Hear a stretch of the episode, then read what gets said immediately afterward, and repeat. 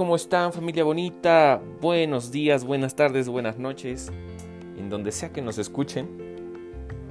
Good morning, good afternoon, good evening, wherever you listen to us. Eh, hola, ¿cómo están? Mi nombre es Josué Rodríguez, tengo 32 años, soy casado, eh, felizmente casado, porque hay algunas personas que dicen, no, que feliz casado, ni que no, soy casado, ya está ahí, no, pero yo sí, felizmente casado. Eh, esta es mi primera grabación, este es mi primer podcast, este, me quiero dar a conocer con ustedes, quiero ayudarles, eh, quiero compartir las cosas que Dios me ha dado, al igual que compartir lo que, lo que Dios ha hecho conmigo, lo que Dios me ha dado, lo que cuando Dios me ha corregido y cómo he reaccionado a la corrección de Dios.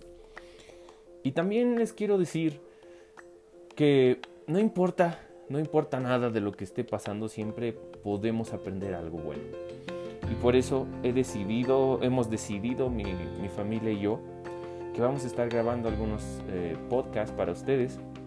Tal vez eh, con mi familia, mi hermana, mis padres o mi esposa, no sé, dependiendo del caso.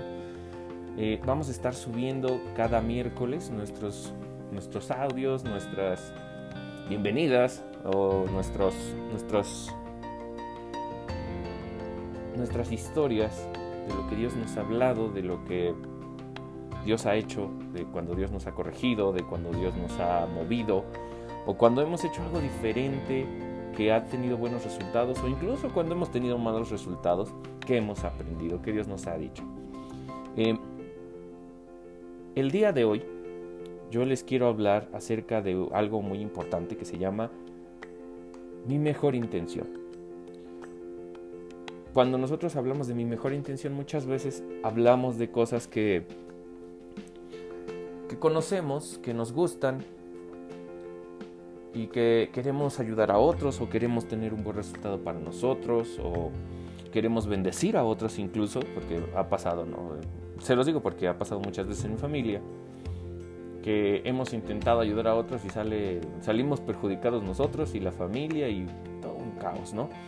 Eh, lo, digo porque mi familia, mis padres son pastores, vengo de una familia pastoral, mis, mi abuelo eh, estuvo mucho tiempo sirviendo a Dios, mi bisabuelo también. Eh, y puedo decirles que muchas veces el querer hacer las cosas, eh, ayudar a otros, ha sido bueno, pero sin buscar a Dios no ha sido tan bueno. Entonces, hablando de mi mejor intención, les puedo hablar acerca de muchas cosas, pero quiero hablar acerca de mi persona primero.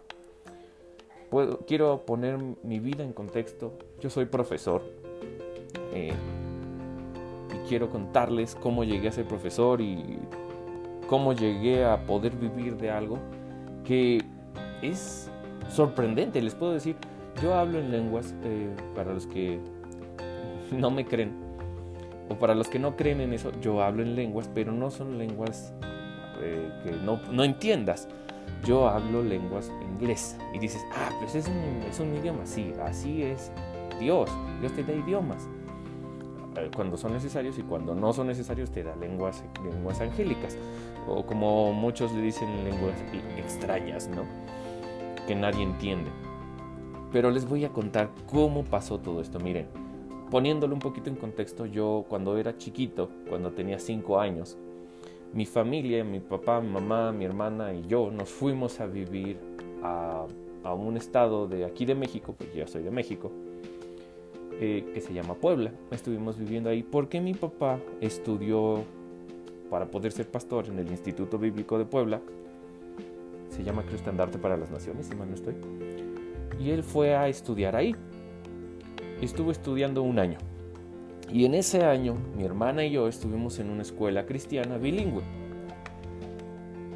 Mm, para los que no saben qué es una escuela bilingüe, es una escuela en donde te hablan en inglés la mitad del día y la otra mitad del día en español.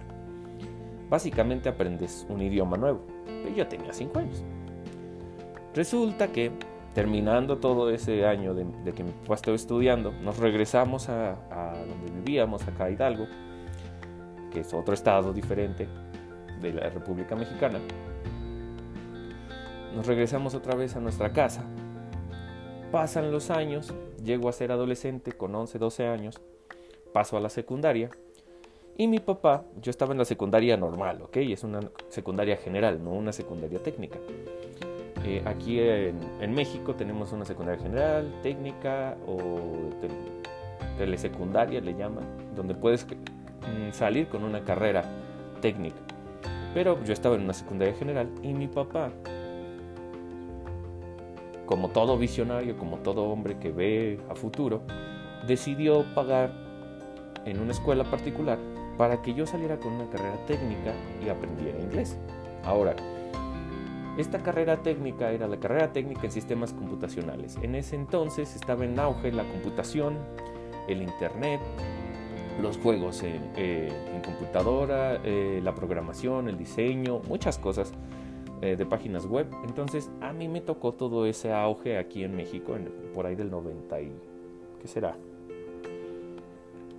94 yo creo, no sé, más o menos, no, no estoy seguro. y entonces yo empecé a, a estudiar la carrera técnica.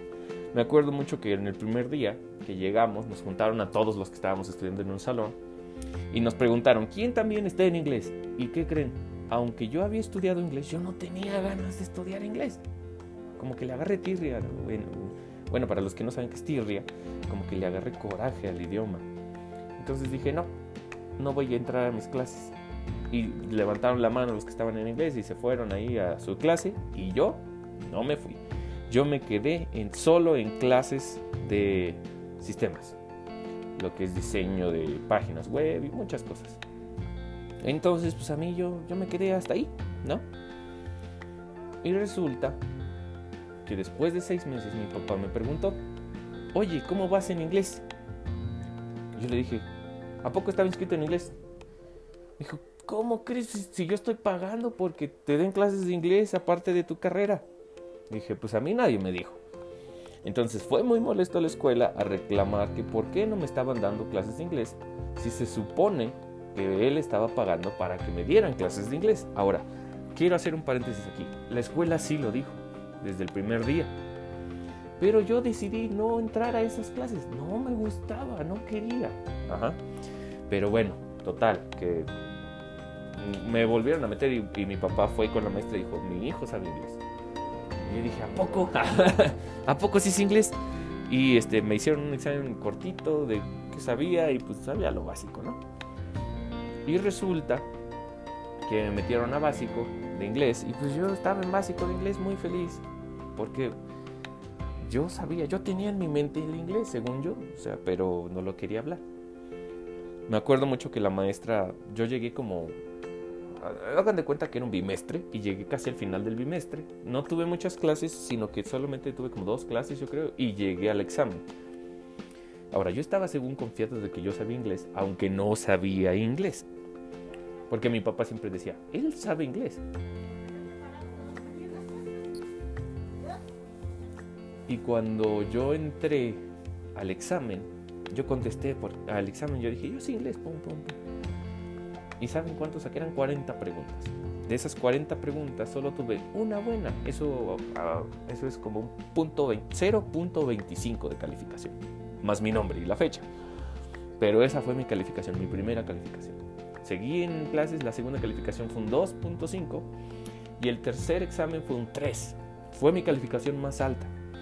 Y aquí quiero hablarles de de lo de mi, mejor intención. Ya cuando yo estaba y saqué el punto 25, yo dije, no te pases, no sé inglés. Y entonces me empecé a esforzar. Empecé a estudiar, empecé a poner atención, empecé a preguntar. Y, y pues resulta que a pesar de mi mejor intención por lograr obtener una buena calificación, mi más alta calificación en mis fuerzas fue 3, 3.3, si mal no estoy. ¿Qué es 3? No, no se redondea. y, yo me acuerdo que yo llegaba muy apenado a la casa con mis exámenes y mi papá me decía, ¿qué tal te fue? Yo decía, mal. Y me decía, a ver, y, yo le enseñaba mi examen y él no se, no se enojaba. No me reclamaba y nada más decía, bueno, pues échale ganas y decía, Dios mío, no puede ser. Y yo había oído muchas veces hablar a mi papá, a mi mamá, a mi abuelo, a mi abuela, de las cosas, de los milagros que sucedían cuando mi bisabuelo oraba o cuando mi abuelo oraba, de cómo hubo eh, una, una pandemia como la que estamos viviendo actualmente, no me acuerdo de qué enfermedad, que los hermanos, literal, no los hermanos de la familia, sino los hermanos de la iglesia, los que se congregaban con mi abuelo, iban a ciertos lugares, oraban por esas personas y esas personas sanaban. O que mi bisabuelo viajaba muchos kilómetros para orar por un leproso, por un ciego, por un mudo y terminaba hablando el mudo, terminaba caminando el cojo, terminaba sanando el leproso y o sea, cosas impresionantes de que Dios le hablaba a mi bisabuelo que decía, te están esperando en esos árboles, cuando pases salúdalos, porque lo querían matar por hablar de Dios. Y cuando pasaba les decía, buenas noches, y le contestaban desde los árboles, buenas noches, y ya no le hacía nada, o sea, yo decía, wow. En ese entonces, pues yo te puedo decir que yo no era salvo, pero me encantaba escuchar las historias y yo conocía a ese Dios, del cual me hablaba mi abuelo, mi abuela, mis papás. Y yo pude ver incluso muchas sanidades, como personas que estaban enfermas mentales, bueno, que así le dicen, pero que son demonios, eh, eran, eran sanos, eran libres. Yo decía, wow. Entonces, pues yo eh, en mi ignorancia o en mi deseo de, de lograr algo, yo dije, bueno, si Dios puede sanar, y yo leía la Biblia, y, y si Dios inventó los idiomas, pues Dios me puede ayudar, ¿no? Con, el idioma. Eso fue un viernes, yo iba a clases los sábados. Entonces yo le dije a Dios, Dios, si tú no me ayudas a aprender inglés, nadie lo va a hacer. Yo me he esforzado, he trabajado duro y no me sale. No puedo. No, no, no, no es algo que digas, wow, es innato. No, no lo es. Si tú no me ayudas, nadie me va a ayudar. Por favor, ayúdame a aprender inglés. Y como les mencioné, yo estaba en básico. Entonces paso pasa el siguiente día, que era sábado, fui a mis clases, fui a computación, a sistemas y diseño de páginas web y mm, este, no me acuerdo qué otras cosas estaba viendo ese día. Pero yo no estaba enfocado en eso, yo estaba enfocado en viene el momento en el que yo voy a probar si Dios me escuchó. Y me acuerdo muy bien, muy, muy bien, clarito me acuerdo de que mis, mis compañeros, ellos ya habían pasado a avanzado.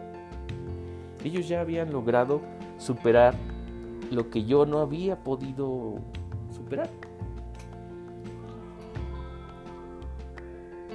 Entonces, resulta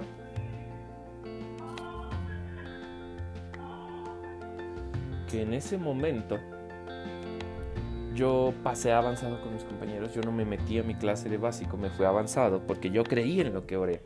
Y en el Dios que sanaba a la gente podía hacer ese milagro. Entonces ahí voy. Me meto a clases, ya era otra maestra, y resulta que empiezo a contestar bien que empiezo a hablar incluso en inglés y que empiezo a saber más que mis compañeros que ya llevaban como, ¿qué será? Como un mes de, adelanto en cuanto a lo que yo, yo podía haber visto en esa clase. Y entonces todos se quedaron viendo así como que, si este es el burro de la clase, ¿cómo es que aprendió de un día para otro? Y eso sucedió no por mis fuerzas, no, por, no porque yo trabajé duro, aunque sí lo hice, que quede claro, sí me esforcé, pero no resultó. Sino que al final yo terminé viviendo un milagro y aprendí inglés. Después de eso, pasaron los años, yo estudié la prepa, la secundaria, la prepa, la universidad. Y cuando yo llego a la universidad recibo a Cristo. Y Trabajé de administrador mucho tiempo porque esa es mi carrera principal, la administración de empresas, y tuve una especialidad de un año de, finanzas. Resulta que eh, trabajo algunos años de administrador y por X o por Y circunstancia dejo de trabajar de eso. Entonces, ¿qué sucede? Eh, empiezo a servir a Dios y Dios me da la oportunidad de empezar a dar clases Pero no de empezar a dar clases como de, a ver, español, matemáticas, ciencias naturales, no, porque no, no, no fue así, sino que Dios me abrió las puertas con el idioma que Él me dio. Por eso les digo que hasta la fecha yo vivo de hablar en lenguas. Eh, me llaman de la SEP, me dicen, profesor, ya tenemos, eh, ya tenemos su plaza, bueno, entre comillas, su contrato, mejor dicho. Y yo me quedé así de, yo me acuerdo que en ese entonces yo estaba en Toluca, estábamos en un evento que habíamos realizado para jóvenes y mi mamá me había dicho, oye, necesito tus papeles para esto, esto, esto. Mi mamá es maestra de profesión. Yo soy maestro de oficio. Entonces me llama mi mamá, me pide esos papeles, se los doy, los entrega en CEP. Yo tenía unos certificados ahí que me habían dado de parte de la universidad. Eh, porque según esto yo tenía buen nivel de inglés y me, me pagaron mi TOEFL, la universidad lo pagó. Dije, wow, qué padre. Entonces yo me, me, me, llaman, me dicen tenemos ya su contrato, me dan mis horas. Yo trabajaba desde las 8 de la mañana hasta las 6 de la tarde y empiezo a dar clases de inglés. Di muchos años primaria, después Dios me dio la oportunidad de hacer examen de manera oficial en, prepa, en prepa en Cebetis, empecé a dar clases en Cebetis, doy clases también en la universidad, gracias a Dios, que mi hermana me ayudó y hasta la fecha yo puedo decir que yo vivo de hablar en lenguas y me pagan por hablar en lenguas. Eh, y yo recibo una remuneración por hablar en lenguas con mis alumnos. y me gusta mucho porque yo tuve muy buenos maestros, de verdad, yo veía cómo se esforzaban y no, no aprendía. Y yo después en la, en la escuela tuve otros maestros pésimos que no les importaba si aprendías o no, ellos nada más iban por un cheque. Y yo decidí tomar una actitud de, ok, a mí me costó trabajo el inglés, yo le voy a ayudar a mis alumnos con el inglés, porque yo lo recibí de gracia y les quiero ayudar. Entonces mis clases siempre las trato de dar lo mejor posible. A, lo mejor y a veces no, la, no, no logran cumplir mis expectativas. Pero por eso trabajo tanto en cuanto a mi manera de ser, mi manera de enseñar. Y con los años yo he llegado a comprender muchas cosas de que uno no puede obtener buenos resultados solo con buenas intenciones. Si uno quiere buenos resultados, tiene que buscar a Dios primero. Otra de mis anécdotas es de que a mí me toca lavar los calcetines en casa, porque esos se lavan a mano para que queden bien blanquitos, ¿no? Los calcetines blancos en específico son mi némesis. Entonces, eh, estaba yo lavando los calcetines y en mi deseo de ver un resultado inmediato yo tallaba muy fuerte, muy fuerte, muy fuerte, muy fuerte, muy fuerte. Y cuando terminé de lavar de repente vi mis manos y mis manos tenían sangre. Ahora los que han lavado a mano saben que el, el lugar en donde uno lava, lavadero, la piedra es lisa, no es, no es una piedra rugosa, fea, que te habla. Pero al, al poner tanta fuerza, al implementar tanta presión, me lastimé. ¿Cuál era mi intención? Mi intención era la mejor, ¿no? Dejar los calcetines impecables. Pero mi resultado fue que yo me dañé a mí mismo. Y algunos calcetines los manché con sangre. Y me dirás, pero si existe la lavadora. Bueno, la lavadora para mi gusto no lava bien. Otros me dirán, pero hay, mejores detergentes que pueden dejar blancos más blancos, ¿no? Como el comercial. Entonces yo dije, sí es cierto. Pero eh, es algo que suelo hacer. Entonces aprendí, yo aprendí de eso que, aunque mi intención era buena, si yo me esforzaba de más, o rompía el calcetín, o me lastimaba las manos y no llegaba al resultado que yo quería. Eh, y esto tiene que ver también con mi mejor intención, o las mejores intenciones que uno puede tener. Ahora, llevando todo esto al contexto de la palabra de Dios, eh, a mí me pasó también que cuando empecé a leer estaba leyendo Samuel, vi la vida de Saúl. Saúl fue el primer rey de Israel y fue cuando el pueblo de Dios, Israel, rechazó a Dios como su, su rey y puso a un hombre.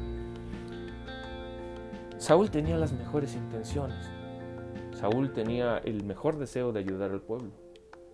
Pero se equivocó muchas veces. Y una de las cosas en las cuales él se equivocó de gran manera fue cuando él hizo o él sacrificó por su propia cuenta en vez de esperar a Samuel. Y entonces uno dice, tenía la mejor intención. lo hizo bien, entre comillas, no dice que se equivocó en el ritual o lo que tú quieras. Pero entonces Samuel le dice a Saúl, ¿qué hiciste? ¿Qué hiciste? ¿De verdad Dios nada más busca que, que se le sacrifiquen cosas? No, lo que él busca es que se le obedezca. Y entonces, aunque Saúl tenía la mejor intención, arruinó su reinado y Dios lo rechazó. ¿Por qué? Porque no buscó la guianza de Dios, solamente se basó en sus mejores intenciones para ayudar a la gente, para ayudar al pueblo, pero no hizo lo que Dios quería. Entonces yo hoy te digo, no hagas las cosas con tu mejor intención, no hagas las cosas con tus fuerzas o con tus propios planes. No hagas las cosas como tú piensas que van a salir bien o como tú crees que van a funcionar, sino que busca a Dios de manera genuina, busca su voluntad y Dios te va a ayudar. Busca vivir en su voluntad, busca vivir en su presencia, busca que Él haga su obra en ti. Porque si lo haces, tu vida va a ser mejor. Los resultados van a ser de bendición y no de maldición, porque yo he visto muchas personas que trabajan duro y consiguen lo que quieren, pero terminan enfermos, terminan divorciados, terminan sin hijos o terminan eh, completamente solos o algunos incluso mueren. En el peor de los casos, otros con úlceras en el estómago, otros amargados, etcétera, etcétera. Entonces, yo te lo digo, te, te empujo a hacerlo. Busca a Dios antes que otras cosas. Busca su guianza antes que aventarte a hacer algo antes que empieces a planear cualquier cosa. Y verás cómo Dios te bendice, verás, verás cómo Dios te guarda, cómo Dios te guía, cómo Dios te multiplica, cómo Dios sobreabunda aquello que tú pensabas que no iba a funcionar. Y no te estreses por el día de mañana. No pienses en, ay, ¿qué va, a pasar? ubícate en el presente, en lo que Dios te está dando. Y escucha, escucha su voz, escucha su guianza verás cómo te va bien. Ahora, el día de hoy yo quiero orar por ti, yo quiero bendecirte, yo quiero decirte, tú puedes. Tú puedes buscar a Dios. Dios está ahí para ti. Y donde, donde sea que tú estés, quiero que tú seas sano. Quiero que tú seas restaurado, lo que sea que te haya robado el mundo. Y que puedas decir Dios realmente me salvó, Dios realmente me guió y Dios realmente todo lo que tengo me lo ha dado. Ok, bueno, vamos a orar.